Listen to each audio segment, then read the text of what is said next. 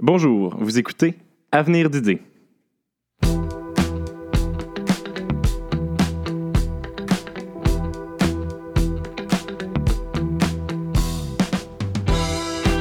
Avenir d'idées se donne pour mission d'alimenter la réflexion sociale en rapportant des solutions innovatrices aux problèmes sociaux et politiques d'aujourd'hui et en posant un regard critique sur les réponses déjà tenues pour acquises. Avenir d'idées est une production d'Atelier 10 enregistrée dans les studios de choc.ca.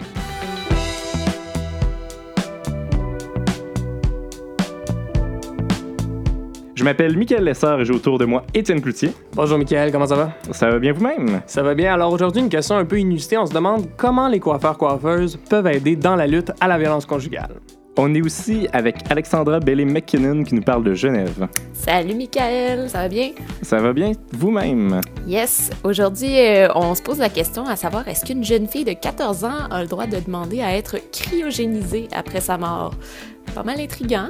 Oui, tout à fait, tout à fait. On a aussi un reportage de Gabriela Rozankovic. Bonjour, Michael.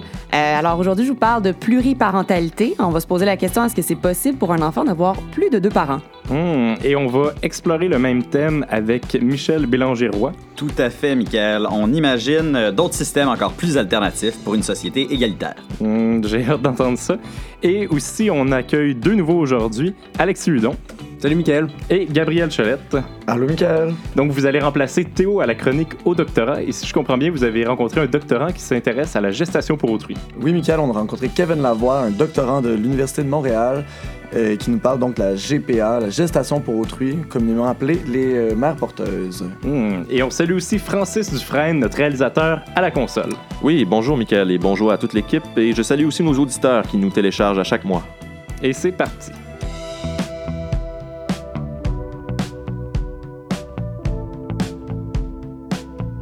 En octobre dernier, l'administrateur en chef de la santé publique du Canada, le docteur Gregory Taylor, a déposé un rapport alarmant sur la violence familiale au pays. Selon les données recueillies, près de 58 000 filles et femmes auraient été victimes de violences familiales au Canada en 2014 et tous les quatre jours, une femme aurait été tuée par un membre de sa famille.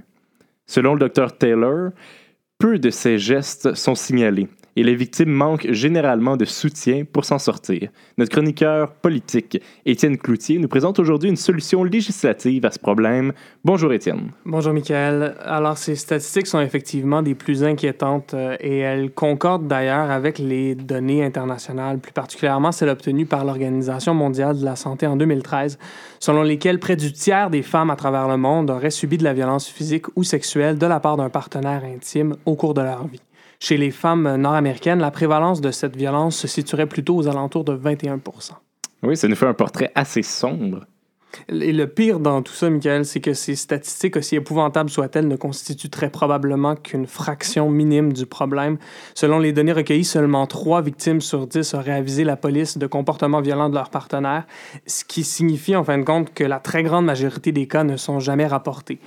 Plusieurs raisons peuvent expliquer évidemment ce faible taux de signalement, notamment la peur de représailles de la part du partenaire, le fait que certaines victimes sont dépendantes de ce, ce même partenaire et même aussi la crainte de ne pas être crues par les autorités et par l'entourage immédiat. Et donc, quelle solution euh, vous abordez aujourd'hui? Bien, euh, l'État de l'Illinois, face à ce problème, a proposé une mesure des plus originales pour faciliter le signalement et la prise en charge de ces violences, et aussi pour apporter un meilleur soutien aux victimes. En quelques mots, l'État a amendé, en date du 1er janvier dernier, sa loi sur l'industrie de la cosmétologie afin d'y ajouter l'obligation pour les employés de salons de beauté de suivre une heure de formation tous les deux ans pour les aider à reconnaître les signes d'abus et d'agression. Sans cette formation, les professionnels visés, soit les coiffeurs, coiffeuses, esthéticiens, esthéticiennes et manucuristes, ne seront tout simplement pas autorisés à renouveler leur permis de pratique. Est-ce qu'on va leur, leur donner des ressources euh, pour euh, amener à bien leur mandat? Tout à fait, Michael. Ce qui est prévu, en fait, c'est que dans le cadre de la formation, il leur sera fourni une liste de ressources auxquelles référer les clients et clientes pour obtenir de l'aide. La liste inclura notamment les coordonnées de centres d'hébergement, les numéros pour les lignes d'intervention et les ressources légales à leur disposition. Par exemple, euh, si on pense à, à la démarche à suivre pour obtenir une ordonnance de non-communication. Et donc, quelle est euh, exactement l'obligation légale euh, qui leur est imposée? Alors, la version finale du projet de loi n'exige pas, il faut bien le mentionner, des employés et employés de salons de beauté de signaler ce qu'ils et elles perçoivent. Elle vise plutôt à les aider à reconnaître les signes de violence euh, conjugale et d'offrir du support aux victimes. En plus, la formation va plus loin que la simple reconnaissance des séquelles physiques. On cherche aussi à leur permettre de cibler les comportements beaucoup plus subtils qui résultent, comme vous le savez, de la violence psychologique. Dans tous les cas, la formation souligne l'importance de laisser les clientes prendre l'initiative de se confier d'elles-mêmes pour éviter en quelque sorte qu'on les force à divulguer de l'information si elles ne se sentent pas à Hmm. l'aise de le faire. Et comment on en est venu à imaginer euh, une mesure de la sorte? Bien, le sénateur euh, démocrate Bill Cunningham a raconté que cette initiative est venue à la base d'un constat selon lequel plusieurs femmes voient le salon de coiffure comme un safe space, donc un endroit où elles peuvent discuter entre elles et se confier sur ces sujets sans avoir peur d'être euh, jugées. Euh, Il y a aussi une relation de confiance, évidemment, qui se tisse au fil du temps entre les professionnels et leurs clients-clientes. Ces professionnels sont en plus souvent plus objectifs face à de telles révélations que le seraient amis, famille et entourage immédiat. Mais en même temps, ça pourrait s'appliquer à d'autres professionnels. C'est vrai, mais euh, ces professionnels particuliers sont bien placés pour remarquer les signes physiques de violence sur leurs clients-clientes. Comme le note la porte-parole de l'Association professionnelle de l'industrie Cosmetologist Chicago, les abuseurs s'arrangent parfois pour que les blessures infligées le soient sur des parties du corps qui sont moins visibles dans la vie de tous les jours, comme par exemple à l'arrière de la tête. Par contre, comme les coiffeurs-coiffeuses sont amenés à toucher et à voir ces zones de plus près dans le cadre de leur travail de tous les jours, et elles sont plus à même de remarquer ces blessures que ne le serait l'observateur ordinaire. Et donc, est-ce que ça a été bien accueilli euh, par la profession, cette nouvelle obligation-là? Mais au tout début, euh, la- l'association dont je vous parlais tantôt s'est initialement montrée réticente face à cette mesure, craignant notamment que les clients-clientes en viennent à ne plus faire confiance à ses membres, qu'ils subissent des représailles de la part du partenaire abuseur ou encore qu'ils engagent leur responsabilité professionnelle. Par contre, l'association a fini par se rallier à l'initiative, participant même à la rédaction du projet de loi et à l'élaboration de la formation à être donnée. L'organisme Chicago Says No More, un groupe de prévention contre la violence conjugale, a de son côté salué l'aboutissement de ce projet attendu depuis longtemps. Il faut le dire, c'est ce groupe qui avait initialement communiqué avec le sénateur Cunningham pour lui faire part de son idée. Mais j'imagine que certaines personnes voient quand même des bémols à la mesure. Oui, on peut se demander notamment si le projet en question va assez loin pour atteindre son objectif. Une formation d'une heure à chaque deux ans est-elle réellement suffisante pour permettre aux coiffeurs-coiffeuses de reconnaître les signes de violence conjugale et, comme je vous en parlais tantôt, particulièrement ce qui a trait à la violence psychologique? De même, cette formation permet-elle réellement d'outiller ces personnes de manière adéquate pour venir en aide aux victimes? Parce qu'il va sans dire que la, la relation d'aide et l'écoute active ne sont pas des choses qu'on acquiert en, en une heure à chaque deux Mhm. ans. Par contre, comme j'ai dit tantôt, les concepteurs du projet ont été très clairs à l'effet que ce qui est demandé, c'est uniquement de référer les victimes à des professionnels en la matière et non de procéder à une intervention en Ouais. bonne et due forme. En même temps, on peut pas nier que c'est un pas dans la bonne direction. Absolument. Puis on peut imaginer que la médiatisation de l'initiative va participer à la conscientisation de la, population sur le sujet. Notamment, il y avait un article de la presse l'autre jour euh, sur ce point. Euh, aussi, si le projet porte fruit, il serait intéressant de voir s'il peut être étendu à d'autres prestataires de services habitués aux confidences des clients, un peu comme vous le disiez tantôt, comme par exemple les barmen, barmaids ou encore les serveuses-serveuses dans les cafés. Voilà d'autres avenues à explorer pour déceler la violence conjugale. Merci beaucoup, Étienne. Ça fait plaisir. C'était Étienne Cloutier, notre chroniqueur politique.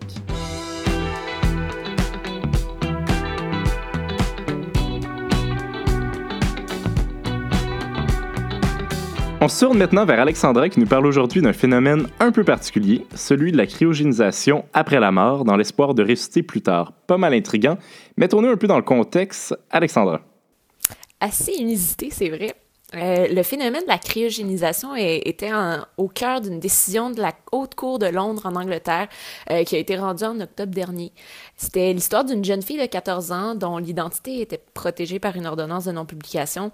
Euh, cette fille-là était atteinte d'une rare forme de cancer qui avait progressé en une maladie incurable. Quand elle a appris qu'elle allait mourir, elle s'est mise à se renseigner à propos de la cryogénisation.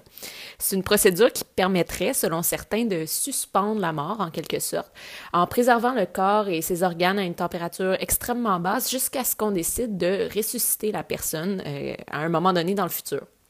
Dans ce cas-ci, la jeune fille euh, voulait que son corps soit transporté dans un centre de cryogénisation aux États-Unis dans l'espoir qu'on puisse la ressusciter à un moment où la médecine aurait assez progressé pour guérir sa maladie. D'accord, mais pourquoi aller devant le tribunal pour mettre en place une telle mesure? Ben, parce que, étant donné que la jeune fille n'était âgée que de 14 ans, euh, elle n'était pas autorisée par la loi à mettre ses dernières volontés par écrit euh, dans un testament, par exemple. C'est donc le titulaire de l'autorité parentale qui a le pouvoir de décider pour elle dans, ce cas, dans des cas comme ça. Puis euh, ensuite, c'est la cour qui doit venir sanctionner ce choix si c'est vraiment dans le meilleur intérêt de l'enfant. Le problème ici, c'est que euh, les parents divorcés de la jeune fille ne s'entendaient pas sur la solution euh, de cryogénisation privilégiée par leur fille. Euh, D'un côté, la mère la soutenait dans ses démarches, mais son père était au départ complètement opposé à l'idée. Et pourquoi est-ce que le père était opposé?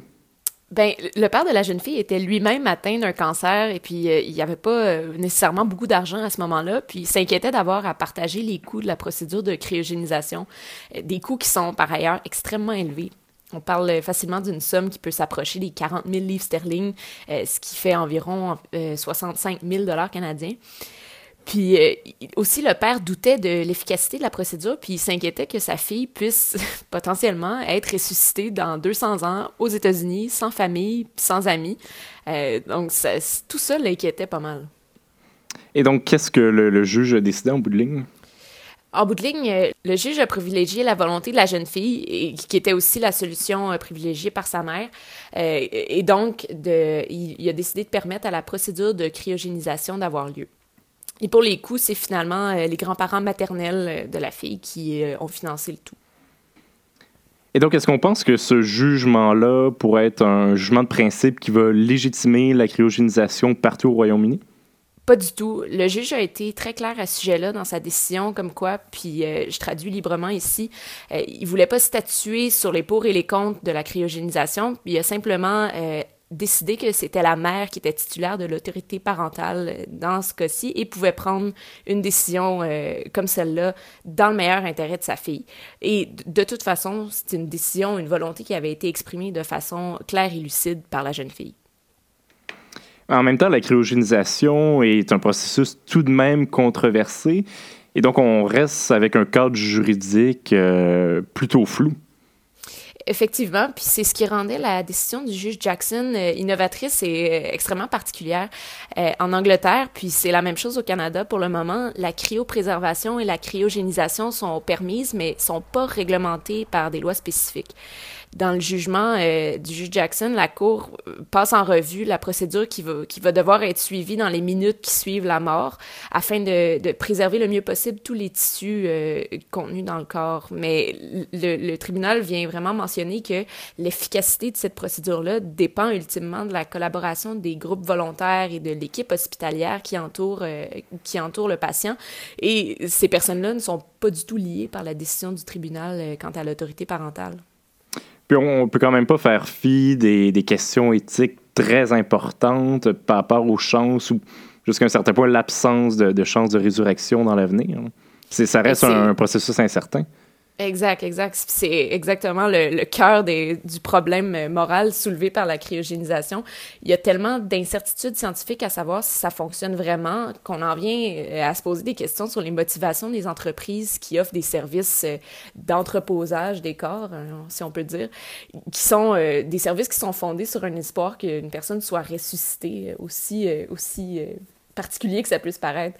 D'ailleurs, après que le jugement a été publié, il y a plusieurs scientifiques qui ont pris la parole pour rappeler au public qu'il n'y avait réellement aucune garantie que les fonctions cognitives du cerveau, par exemple, puissent être préservées et réactivées, surtout après quelques années seulement à mariner dans l'azote liquide. Parce que quand même, 65 000 Canadiens, c'est, euh, cher donné pour si peu de certitude. Surtout quand on se met à imaginer qu'est-ce qui peut arriver si jamais une des entreprises de cryogénisation euh, fait faillite. Qu'est-ce qui, qu'est-ce qui peut arriver avec euh, tous les corps qui sont entreposés, puis euh, qu'est-ce qui arrive si jamais, est-ce que les créanciers ont, par- exemple un droit de propriété sur les corps? Tout ça, ça devient vite un petit peu absurde. Ouais, ça illustre bien les défis particuliers que, que les avancées de la science posent au droit, qui a parfois un peu de mal à suivre le rythme. Mais merci beaucoup, Alexandra. Merci. C'était Alexandra Bellé-McKinnon pour la chronique jurisprudentielle.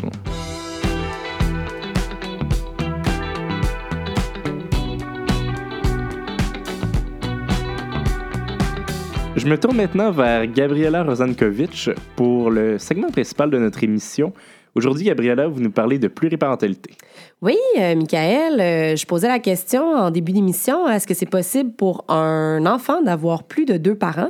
Et évidemment, bon, si je pose la question, c'est que je compte y répondre. La réponse, euh, comme on va le découvrir aujourd'hui, est oui, dans certaines circonstances.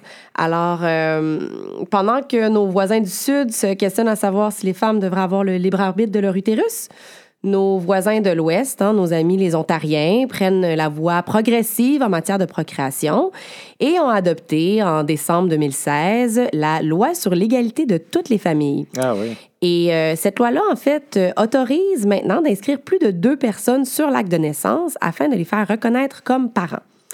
Euh, les Ontariens n'ont pas inventé ça. Il y a une loi qui, qui est similaire euh, et qui est en vigueur en Colombie-Britannique depuis 2013 Hmm. et euh, qui permet essentiellement la même chose. Donc, pourquoi autoriser plus de deux parents? Euh, sur un acte de naissance? C'est quoi l'intérêt de faire ça? Vous me demanderez, Michael. Euh, ben, en fait, l'objectif, c'est d'offrir une reconnaissance juridique aux cellules familiales dites non traditionnelles. On pense surtout aux couples qui ont recours à la procréation assistée puis qui désireraient que le parent qui ait fourni des apports de force génétique, comme on, on dit dans le jargon, euh, soit reconnu à titre de parent formel de l'enfant et puisse jouer un rôle actif dans la vie et dans le développement de celui-ci. Euh, Est-ce que vous connaissez, Michael, des couples, des couples célèbres euh, qui, ont, qui, qui auraient, euh, qui, qui seraient trois hein, à avoir Ah, un enfant? Non, je pense pas avoir cette connaissance. Vous n'avez pas cette connaissance-là. Ben, si, si vous ne le saviez pas, c'est le cas, par exemple, de Rufus Rainwhite, euh, Ah oui. qui, avec sa bonne amie Lorca Cohen, donc euh, la fille de Leonard Cohen, donc vraiment un- une cellule euh, musicale musical. emblématique Ouais. canadienne. Euh, donc, Rufus et son conjoint ont convenu avec Lorca Mm-hmm. euh, d'avoir un, un- un enfant. Euh, la reconnaissance juridique n'est pas nécessairement là, mais c'est une de ces cellules Mais non socialement parlant, c'est euh, ce qui se passe. oui, c'est ça. D'un point de vue euh, social, là, aux yeux des, des gens, donc euh, Rufus et son conjoint euh, sont, sont les deux pères de l'enfant et, ils se partagent la garde avec la mère, qui, est- qui est Lorca Cohen. Mais, mais donc, comment on détermine dans, qui sont les parents dans le contexte justement de la procréation assistée présentement dans le droit? Euh, euh, au Québec, c'est sûr que ça varie d'un endroit à l'autre. Euh, ben, au, au Québec, il y a certaines lois particulières, évidemment. Donc, pour démêler tout ça, euh, je pense qu'il faut d'abord comprendre qu'être un parent, ça peut vouloir dire différentes choses, hein, d'un point de vue social, d'un point de vue philosophique, mais également d'un point de vue juridique. Donc, pour comprendre ces différentes choses que ça peut vouloir dire, j'ai eu droit aux lumières de Maître Régine Tremblay, euh, qui a été assez généreuse pour me donner un, un cours 101 sur la filiation au Québec. Et je dis très généreuse parce qu'au moment où on s'est parlé, elle était dans les derniers milles de compléter son doctorat en droit, euh, sa thèse de doctorat en droit à l'Université de Ah oui, Toronto. Alors, euh, Maître Tremblay a enseigné le droit de la famille à l'Université McGill et se joindra euh, au mois de juillet à la Peter Aller School of Law de l'Université de Colombie-Britannique à titre de professeur adjointe. Donc, les présentations étant faites, Maître Tremblay nous explique que pour le droit, être parent, comme je disais, ça peut vouloir dire plusieurs choses.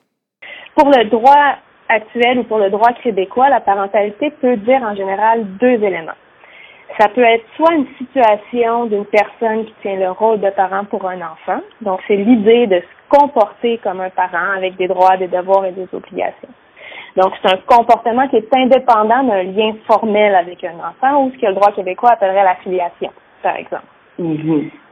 Donc, ça peut être une situation, la parentalité, ou ça peut euh, aussi être un lien de parenté entre un parent et un enfant, vu de la perspective du parent. Donc, ça, peut être un synonyme pour paternité, pour maternité, et c'est ce que le droit civil va appeler la filiation.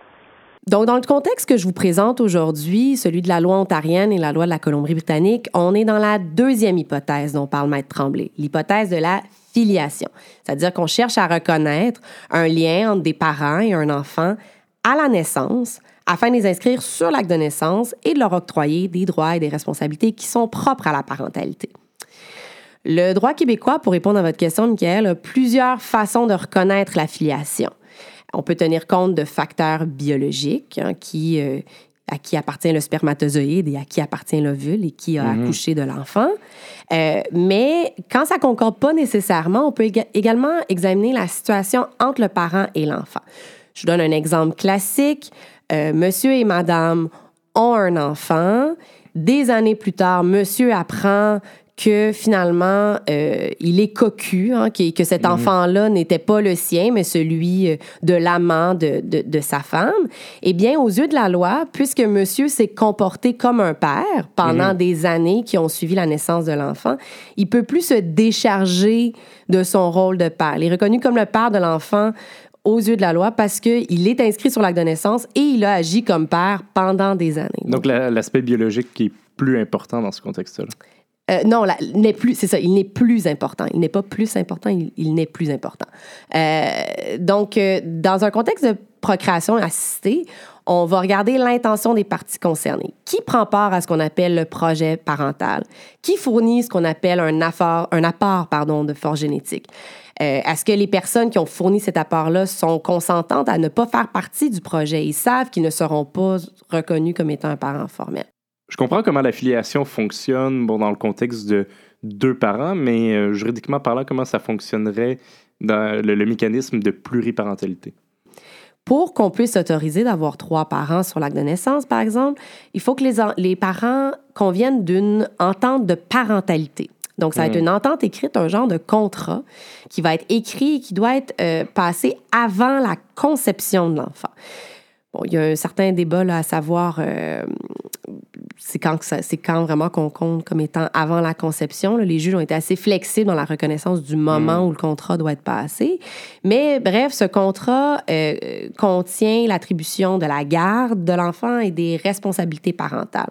Fait que, par exemple, on peut prévoir que certaines décisions soient prises conjointement entre les trois euh, parents ou encore soient départagées entre, entre eux. Donc, euh, deux parents pour avoir l'autorité parentale, donc le droit de prendre des décisions pour l'enfant, et un autre parent pour avoir simplement des droits d'accès, donc le droit de le voir la fin de semaine, par exemple. Mais on, peut, on pourrait quand même remettre en question un peu la légitimité des, des adultes de décider de, de la vie d'un enfant euh, avant même sa conception. Puis, il me semble qu'on semble aussi occulter les situations particulières de chaque enfant une fois né. Mais c'est sûr que ça peut sembler contre-intuitif à première vue de contracter des arrangements familiaux. Mais quand on y pense, c'est des mécanismes qui existent déjà. Quand les parents se séparent puis qu'ils font des arrangements, à savoir euh, qui amène l'enfant à l'école, euh, puis que- comment qu'on se partage la garde, ben c'est un- c'est une forme d'arrangement, c'est une Ouais, forme de divorces contrat. tout, ouais. Exactement, dans les divorces. Euh, plus tôt, je parlais du projet parental en droit québécois pour décider, euh, dans le cas de la procréation assistée, pour décider qui sont les parents de l'enfant. Mais le projet parental, c'est une forme d'entente. Un couple s'entend avec une autre personne qui va faire un apport de force génétique. que Ah oui. ils- ce seront seulement eux, les parents. Donc, euh, tout ça, c'est des formes d'entente qui régissent déjà d'avance les droits et les, responsabilités des parents à l'égard de leur enfant. Il faut comprendre qu'évidemment, la, la Cour a toujours une discrétion pour accepter ou refuser certains arrangements euh, s'ils considèrent que c'est pas dans le meilleur intérêt de l'enfant. Euh, ceci étant dit, bon, euh, donc ça semble à première vue contre-intuitif de contracter, puis ça, semble un peu contre-intuitif d'avoir plus de deux parents, mais la vérité, c'est que le fait pour un, enfant d'avoir plus de deux parents, ça existe déjà dans les faits, peut-être à, à l'extérieur du droit, mais socialement, c'est des situations qu'on voit déjà dans la vie de tous les jours dans des familles québécoises. Comme dans quelles euh, circonstances? Ben, comme l'expliquait euh, Régine Tremblay, plutôt être parent, ça peut vouloir dire plusieurs choses. Puis tout dépend de la nature du lien qu'on cherche à reconnaître entre le parent et l'enfant, puis du moment où ce lien-là survient. On peut penser par exemple à un parent qui décède, puis à l'arrivée d'un nouveau conjoint dans la vie de cet enfant-là. On peut penser à des beaux-parents dans des contextes de famille re- recomposées. Moi, quand je pense à, la pluriparentalité, je pense toujours à... euh, J'ai une bonne amie à moi euh, qui, qui, ses parents se sont séparés quand elle était très jeune. Et euh, sa mère a refait sa vie avec un autre homme. Puis, euh, quand, quand mon amie parle de, de, de sa famille, elle parle de son père comme étant son père. Elle parle de son beau-père, elle l'appelle par son prénom. Mais quand elle parle de la cellule que forment son beau-père et sa mère, elle dit toujours mes parents. Puis moi, ça m'a toujours frappé parce que c'est comme si, bon, son beau-père n'est pas son père, mais cette cellule-là reste ses parents. Donc, c'est des situations qui existent pour les gens. Puis ce qui les distingue, réellement, c'est que selon les moments ou les circonstances, le droit va choisir de reconnaître ou non, avec certaines formalités ou non, l'existence d'un lien juridique et d'obligation entre euh, ce parent-là et cet enfant-là. Somme toute, si le lien euh, parent-enfant existe socialement, mais qui n'existe pas juridiquement, est-ce que euh, y a un impact concret de ne pas l'avoir imprimé en droit, ce lien-là? Euh, ben, la reconnaissance euh, d'un lien formalisé entre l'enfant puis une figure euh, qui tient lieu de parent peut avoir des impacts énormes sur l'aménagement de la vie familiale. On pense aux prises de décision, au soutien financier. On pense à un parent qui veut partir en vacances avec son enfant. Imaginez un parent qui un adulte qui n'est pas un parent puis qui veut amener un enfant qui est Dans un autre techniquement pays. pas le sien, dans un autre pays, ça, ça peut devenir compliqué. Mhm. Je parlais de Rufus Wainwright tantôt. Euh, Si, par exemple, euh, Dieu est son âme, euh, il devait arriver quelque chose à Rufus, ben, son conjoint n'aurait pas nécessairement le droit de décider de Ah, quoi que ouais, ce soit ouais. par rapport à cet enfant-là, alors qu'il l'aura vu grandir. Euh, donc, on, on peut comprendre que, que le législateur essaie d'être prudent face à qui octroie des tels droits et des telles responsabilités. Reste que euh, si on, se ramène dans notre contexte de pluriparentalité, on constate qu'elle se veut beaucoup plus formalisée quand on souhaite reconnaître ce lien-là à la naissance que quand elle résulte euh, des aléas de la vie familiale. Euh, Régine Tremblay nous explique qu'on est beaucoup moins réticent à sortir du paradigme d'avoir deux parents dans ces circonstances-là. Si on regarde en protection de la jeunesse, là, le paradigme, c'est pas la biparentalité du tout. C'est OK, oui, tu as deux parents de naissance, mais tu as un ou deux parents qui sont pas fonctionnels, donc on trouve un autre adulte qui se comporte comme un parent, puis ça fonctionne. Tu sais, fait on dirait que le droit de la famille québécoise a une petite tendance à penser en silo, puis à pas voir que, OK, avoir trois parents à la naissance, c'est une chose. Avoir trois parents Attends, ça peut vouloir dire, comme vous l'avez dit, ah ben là, on peut avoir trois parents à la suite d'un divorce ou d'une séparation. On peut avoir trois parents parce qu'il y a un de nos parents qui décède, puis que plus tard, on se fait adopter par un autre adulte. On peut avoir trois parents parce qu'on est dans une hypothèse de protection de la jeunesse. Mais on dirait qu'il n'y a pas de cohérence entre les possibilités d'avoir plusieurs adultes impliqués dans la vie d'un enfant et ce qu'on demande du droit de la filiation ou du droit euh, pour faire un néologisme, la parentalité. Et, et donc, si on change un peu l'angle d'approche, puis plutôt que de regarder la- les différentes relations entre les parents, on s'intéresse aux besoins de l'enfant, il semble qu'on est poussé à avoir des opinions un peu différentes.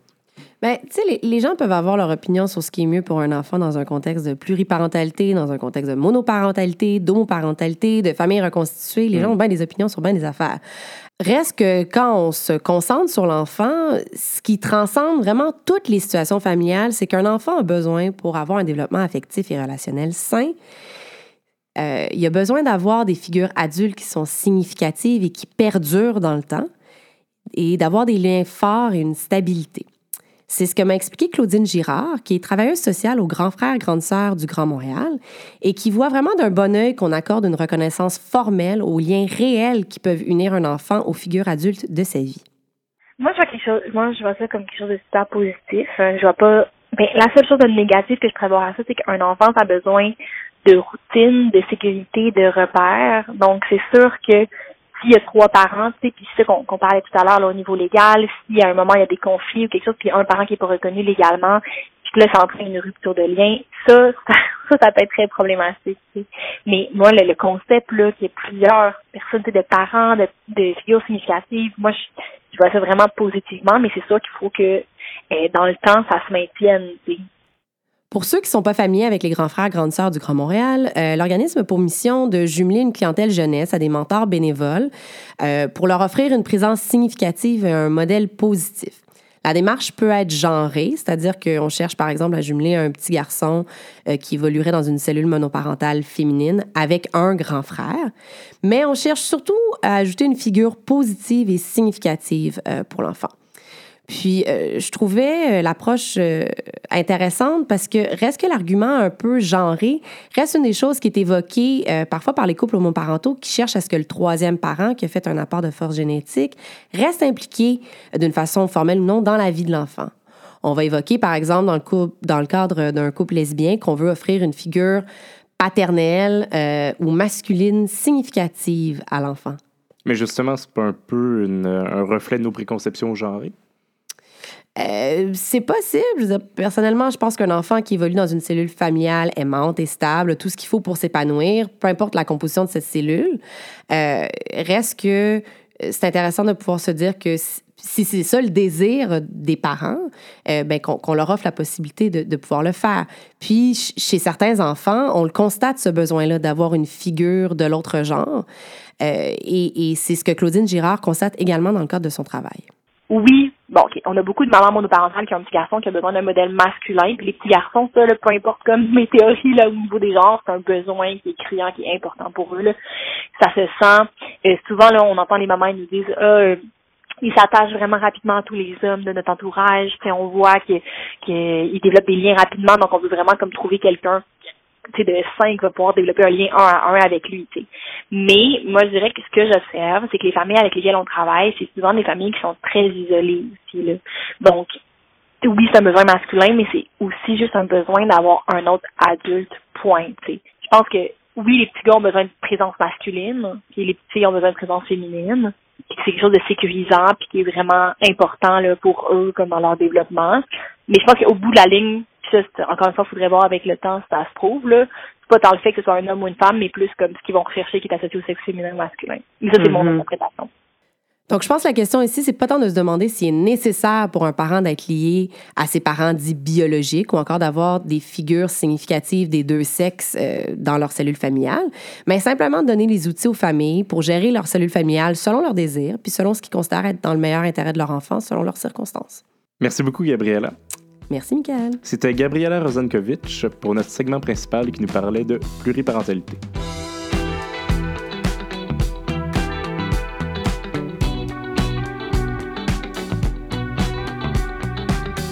Et je me tourne maintenant vers Michel Bélanger-Roy pour la chronique différente. Salut, Michael. Euh, je m'excuse, Michael. Bonjour. Je suis euh, très mal préparé pour la chronique d'aujourd'hui parce que euh, je comprenais pas vraiment c'était quoi la pluriparentalité. Et là, Michael, je vous arrête tout de suite parce que vous allez me dire c'est parce que Gabriella a manqué notre réunion de production. c'est peut-être vrai, mais je vois pas la pertinence de pointer les gens du doigt, que ce soit euh, Gabriella Rozankovic, notre chroniqueuse qu'on vient d'entendre, ou qui que ce soit. Ça serait de, de mauvais goût, Michael, de prendre du temps de ma chronique pour spécifier, par exemple, que Gabriella avait promis de nous envoyer ses notes sur son topo et qu'elle ne l'a jamais fait. Alors, je vous arrête, Michael. C'est pas quelque chose que je veux radio. aborder en ondes. D'ailleurs, vous voyez bien que vous avez déjà mis Gabriella très mal à l'aise. Mon doux, les couteaux volent bas, Michel. Alors, non, mais je, je voulais vous protéger tout de suite d'emblée. Je, je sentais Michael qui venait à l'attaque et j'ai eu le besoin d'intervenir. Merci, Michel. Ça fait vraiment plaisir.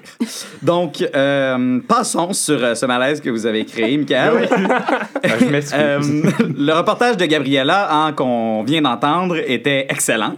Et, euh, Bon, merci. Peu importe d'ailleurs la façon dont il a été préparé. Euh, mais j'ai néanmoins un devoir euh, envers notre public de faire voir les deux côtés de la médaille. Et ça, pour moi, ça implique d'invoquer rapidement un puissant argument contre la pluriparentalité. Mhm. Je me demande, Michael, si on rejette le modèle biparental naturel classique, où est-ce qu'on va s'arrêter? Est-ce que bientôt mes frères et sœurs vont pouvoir devenir mes parents? Est-ce que mon épouse va pouvoir devenir ma mère? Est-ce que mes propres enfants vont pouvoir devenir mes propres parents? On pourrait mutuellement se verser des pensions alimentaires qui s'annuleraient finalement? Elle est où la limite, Michael? Est-ce que mon chien, ma tortue ou un dauphin avec lequel j'ai nagé en Floride vont pouvoir devenir mes parents? Est-ce qu'une compagnie va pouvoir devenir ma mère? Encore plus important, Michael, est-ce que les enfants de la télé vont vraiment devenir les enfants de la télé? Est-ce que les filles de joie vont pouvoir déclarer la parentalité d'une émotion? Ce sont quelques questions alarmantes que je voulais simplement partager avec nos auditeurs en guise d'introduction. Dans tous les cas, ce qui m'apparaît clair, c'est que la parentalité doit être encadrée et si c'est bien fait, on pourrait vraiment s'en servir pour atteindre des objectifs sociaux inespérés. L'idée, Michael, c'est que la famille, actuellement, c'est un énorme facteur d'inégalité. Je pense qu'il faut qu'on le reconnaisse. Et euh, certains vont naître avec de bons parents dans un milieu social positif, des conditions matérielles avantageuses, d'autres ont beaucoup moins de chance. Ça, finalement, c'est la loterie du destin qui en décide. Alors, j'ai dressé pour vous une liste d'alternatives à envisager. Alors, sept nouveaux modèles de parentalité créatifs et novateurs. Alors, numéro un, un système de loterie ou euh, ce que j'appelle l'aléa parentalité. Alors, plutôt que de laisser faire la loterie du destin, on organise notre propre loterie de la parentalité, littéralement, un gratteux que tu peux acheter au dépanneur avec l'argent de tes bouteilles vides. Comme les gratteux, c'est 18 ans et plus, on est responsable quand même, et tu remportes, un enfant au hasard. C'est comme un gagnant à vie, mais ça te coûte de l'argent chaque jour pour les 18 prochaines années. C'est pas un système parfait, hein, je le reconnais. Il reste beaucoup d'inégalités avec ça. On se retrouve avec plein de parents qui n'ont pas les enfants qu'ils auraient voulu. Donc, il y a d'autres systèmes. Système numéro 2, un système de repêchage ou la sélectoparentalité. Donc, euh, comme dans la loterie, on met euh, tous les bébés dans un pool commun, mais cette fois, plutôt que le hasard, ce sont les parents qui, à tour de rôle, repêchent l'enfant qu'ils veulent. Comment est-ce qu'on rend ça plus égalitaire? Ben, comme dans les ligues sportives, comme dans les ligues sportives, pardon, ce sont ceux qui ont perdu qui ont le premier choix. Alors ici encore, ce serait les parents dont les enfants actuels sont les moins compétitifs qui auraient premier choix. le premier choix pour leurs prochains Ben enfants, voyons. hein, pour égaliser euh, dans l'ensemble des familles. Là. Reste juste à voir euh, si on détermine les enfants euh, perdants par un vote populaire ou simplement en organisant des combats d'enfants. On pourrait les Ça- envoyer dans les ligues américaines. Tout à fait. Tout à fait. Où les combats sont un peu moins féroces ça. quand même. Euh, ça, ça sera à voir selon ce qui est le, le plus conforme là, à nos valeurs sociales et familiales. Oui, communes. voilà.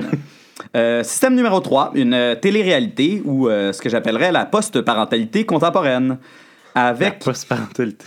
oui, avec le repêchage, on on n'apprend pas vraiment à se connaître, à développer des affinités. En organisant une télé-réalité qui viserait à matcher des enfants avec des parents, on Ah. pourrait vraiment faire ça. Et en même temps, on financerait le processus grâce à des commandites à heure de grande écoute. Le grand avantage, c'est aussi que cette fois, le public aurait son mot à dire sur les candidats en composant le numéro à l'écran au coût de 1 par vote. On compose le 1 pour sauver Sandra ou le 2 si vous désirez sauver Jennifer. Et ça serait le début d'une grande série de succès, Michael. Dans la saison 2, le public serait appelé à voter sur la séparation des couples et la garde des enfants. Système numéro 4. Système de distribution égalitaire qu'on appelle aussi l'isoparentalité. Alors, si on veut vraiment assurer, écoutez bien, celui-là il est un peu Ah oui, compliqué. Donc, si on veut vraiment assurer que euh, chaque enfant ait des parents égaux, on crée un examen et une grille de points pour évaluer les capacités parentales de chacun. On additionne les scores parentaux de tous les candidats et on divise par le nombre d'enfants disponibles. Ça nous donne un score parental moyen par enfant. Vous me suivez, Michael? Oui. On procède ensuite à la distribution des parents pour que chaque enfant ait des parents avec un score total égal à la moyenne. Par exemple, un enfant peut se retrouver avec deux parents moyens ou avec un très bon et un très mauvais parent, tant que le total est le même. Et comme on accepte la pluriparentalité, on peut aussi avoir même 7 ou 8 parents exécrables tant qu'ils s'additionnent pour un score total égal. J'imagine que ça s'annule. Oui, éventuellement, c'est vraiment pour euh, une, une égalité parfaite euh, telle que déterminée par la grille de points. Et euh, par contre, et là, si je vous ai pas encore perdu, je pense que ça serait le moment. On a un problème, c'est que les parents qui sont trop excellents et dont le score individuel dépasse le score Ah, parental moyen oui, par enfant oui. ne pourront pas obtenir d'enfants par souci d'égalité. À moins qu'il y ait un parent équivalent dans le négatif. C'est vrai qu'avec des scores négatifs, on pourrait résoudre ce problème-là. Je crois qu'on arrive à quelque chose. Euh, dans, dans tous les cas, c'est un faible prix à payer pour euh, une véritable justice sociale. là. Euh, système numéro 5, ça va aller un peu plus vite, là, les, les trois derniers. Meilleurs parents ou la mérito-parentalité. Si on veut vraiment maximiser le bien-être de l'enfant, on reprend le système pour identifier le score parental, mais cette fois, on sélectionne tout simplement les meilleurs parents et on les nomme parents de tous les enfants. Comme ça, tous les enfants ont les meilleurs parents possibles. Et euh, en, en suivant cette logique-là, on passe au système 6, la parentalité massive ou la pantoparentalité, euh, qui nous invite, si on est vraiment confortable avec la pluriparentalité, ben, on additionne simplement tous les talents et tout le monde devient les parents de tout le monde. Égalité, maximisation du score parental par enfant. Et finalement, le système numéro 7, ce serait celui de la main invisible du marché ou la, la, la Pluto-parentalité. Euh, alors, euh, comme le disait Adam Smith, euh, la, la main invisible du marché travaille efficacement pour l'intérêt de la société. Alors, on autoriserait les gens à marchander leurs enfants, faire aller l'offre et la demande pour contribuer au bien commun. Et avec un peu de chance, les huit hommes les plus riches du monde auront bientôt autant d'enfants que la moitié la plus pauvre de la planète. Alors voilà, Michael, euh, c'était euh, quelques propositions que je lance et euh, j'invite nos élus à s'en emparer en autant qu'ils reconnaissent que c'est à l'équipe plurielle d'avenir d'idées que revient la paternité de ces idées. D'excellentes alternatives. Merci beaucoup, Michel Bélanger-Roy, pour la chronique différente.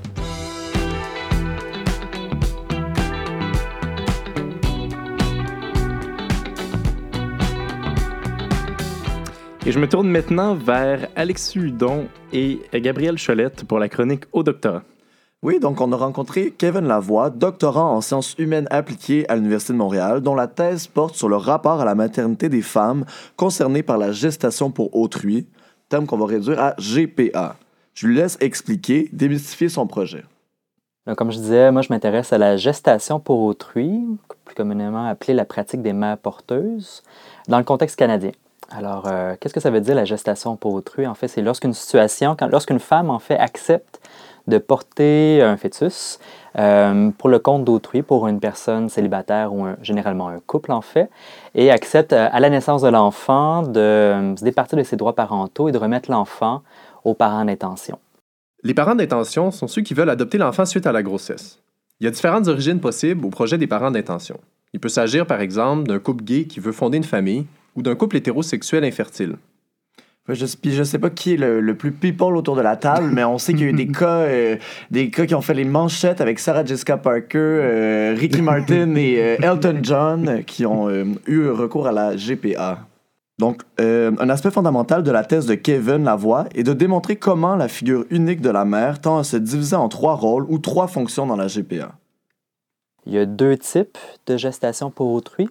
Et ce qui distingue, en fait, c'est les ovules sont issus de quel corps maternel? Est-ce que le fœtus est issu de ses propres ovules ou non? Parce que depuis l'avènement de la fécondation in vitro dans les années 80, euh, maintenant, c'est possible d'aller créer des embryons à l'extérieur du corps de la femme. Ça va être en général les gamètes du père d'intention avec les gamètes, donc l'ovule de la mère d'intention, qui va être implanté dans l'utérus de, de la femme porteuse. Ou sinon également, ça peut être à travers les gamètes d'une troisième femme, une troisième personne, une donneuse d'ovule dans ce cas-ci. Ce qui fait en sorte qu'il peut avoir jusqu'à trois figures maternelles qui contribuent, en guillemets, à la fabrication d'un enfant. Au plan international, la question des mères porteuses est brûlante. Une partie de l'enjeu vient de l'idée de maternité dissociée entre la donneuse d'ovule, la femme gestatrice et la mère d'intention. Cet enjeu ébranle la conception traditionnelle de la maternité. Ici comme ailleurs, c'est une idée qui porte à réfléchir. D'ailleurs, surtout sur la sphère québécoise, on a vu euh, des tentatives de, de- de réflexion légale sur la question, notamment avec le, le dépôt du comité consultatif sur le droit de la famille dirigé par Alain Roy en 2015. Oui, voilà, la question est complexe. La pratique des mères porteuses n'est pas illégale au Québec, c'est juste qu'on est sous deux législations qui se superposent, celle fédérale et provinciale. Rapidement, la loi canadienne sur la procréation assistée interdit de rémunérer les donneuses d'ovules ou les femmes porteuses, tandis qu'au Québec, les conventions entre mères gestatrices et parents d'intention sont nulles de nullité absolue. C'est donc une belle formulation pour dire qu'ils ne valent rien, rien, rien. Et donc, devant les, euh, et donc, devant les tribunaux, l'entente ne vaut rien aux yeux du juge. Pour Kevin Lavoie, ce vide juridique dont Gabriel vient de parler protège mal les gens concernés par une GPA. Il y a des acteurs publics. euh, je pense entre autres au Conseil euh, du statut de la femme. Il y a également un comité euh, qui s'est réuni et qui a publié un rapport pour réformer le droit civil au Québec concernant le droit de la famille particulièrement. Il y a plein de gens qui, ont, qui proposent de réformer, de réguler la pratique au Québec parce que là, sinon, il y a des situations qui peuvent être controversées ou qui peut, du moins, ça ne protège pas les gens concernés, à la fois les femmes porteuses, euh, les parents d'intention, mais également les enfants qui sont nés des ententes de gestation pour autrui au Québec ou à l'étranger. Donc, euh, je pense qu'il y a lieu de réfléchir puis se poser la question sur comment on veut encadrer, comment on veut réguler la pratique pour vraiment protéger les besoins et les droits euh, puis la dignité de chacun et chacune. Ce qui semble à choper, c'est l'évincement de la biparentalité. Un peu comme si des situations familiales hors normes où plusieurs parents sont liés à la naissance d'un même enfant posaient problème. Au, sein de toutes ces réflexions-là, est-ce qu'on s'intéresse euh, à ce que les, femmes gestatrices souhaitent? De façon générale, le débat juridique et social euh, est très théorique parce que lorsqu'on parle aux acteurs impliqués, aux donneuses de vulves, aux femmes porteuses et aux parents d'intention, on se rend compte que la pluriparenté ou la pluriparentalité et les rapports entre les femmes impliquées vont finalement être plutôt organiques. Ça nous permet également de réfléchir la famille de façon plurielle, puis la maternité également, les maternités, ce que j'aime bien en fait de, le mettre au pluriel parce qu'il y a différentes formes de maternité, que les femmes aient ou non un lien génétique. Ça m'intéresse bien sûr, mais il n'y a pas que ça. Euh, puis il n'y a pas juste la biologie, il n'y a pas juste non plus le, le plan affectif ou le plan de la formulation du projet parental. Tout ça est intimement lié. Moi, ce qui m'intéresse en bout de ligne, c'est comment les femmes font sens de tout ça. Alors, comme le disait Gabriel, la thèse de Kevin Lavoie s'inscrit dans une démarche empirique. Il montre que, sur le terrain, les choses tendent à se placer d'elles-mêmes. Dans l'espace public, la GPA fait polémique et suscite beaucoup de débats. Mais en pratique, elle pose moins de problèmes qu'on peut le penser. Quand je dis que les femmes, elles ont chacun des rôles distincts, mais c'est quelque chose qui va se construire au fur et à mesure du projet. Et il y a certaines stratégies qui vont être mis- mises en place par les femmes concernées pour s'approprier la maternité ou au contraire la mettre à distance. Quand je disais que les femmes porteuses, dans leur discours, vont dire c'est pas moi la mère, puis ils vont référer à la mère d'intention, c'est elle la mère, ça c'est ce que je témoigne d'une stratégie de mise à distance en disant je vais me départir de mes droits parentaux après la naissance, puis c'est ce qui est convenu, ça me convient comme ça, puis je ne tiens pas à avoir une responsabilité auprès de l'enfant. Donc, ça va être une mise à distance de la maternité en désignant la mère, euh, la mère d'intention comme la véritable mère, entre guillemets, celle qui, qui va s'occuper de l'enfant. Beaucoup, en général, dans les trois groupes que je rencontre, donneuse de vulve, femme porteuse, mère d'intention, elles vont référer à, au final, qui va s'occuper des enfants, c'est elle la mère. Ce que Kevin Lavoie me racontait, c'est que les choses se concrétisent assez bien du côté euh, relationnel. Évidemment, toute la question de la GPA est en constante mutation. Juste les manières de nommer les acteurs doivent encore se cristalliser dans le langage. Et les témoignages des mères tournent souvent autour du côté plus symbolique de la maternité. L'accouchement, par exemple, qui tient en premier le bébé, mais aussi, je terminerai avec cette anecdote, les baby showers. Kevin Lavoie m'a raconté qu'une mère d'intention, déçue que ses amis ne lui fassent pas un party de grossesse, s'était organisée elle-même le sien, en n'oubliant pas d'inviter la bédaine, la femme porteuse qui était bien évidemment contente d'être invitée. Merci beaucoup, messieurs. Voilà qui ajoute aux réflexions actuelles sur les changements de droit de la famille. Merci, Michael. C'était Alexis Hudon et Gabriel Cholette pour la chronique au doctorat. C'est ainsi que se termine notre cinquième émission d'Avenir d'idées, une production d'Atelier 10 enregistrée dans les studios de choc.ca. On se laisse en musique avec L'escargot de Sarah Toussaint-Léveillé. Le cœur vide et la tête pleine, comme un escargot qui traîne sa carapace lourde. Un escargot là, là, là, veut se protéger tellement qu'il trimballe sa peur comme un bagage. Elle t'a mise en quarantaine, cette maladie du cœur celle de la peur.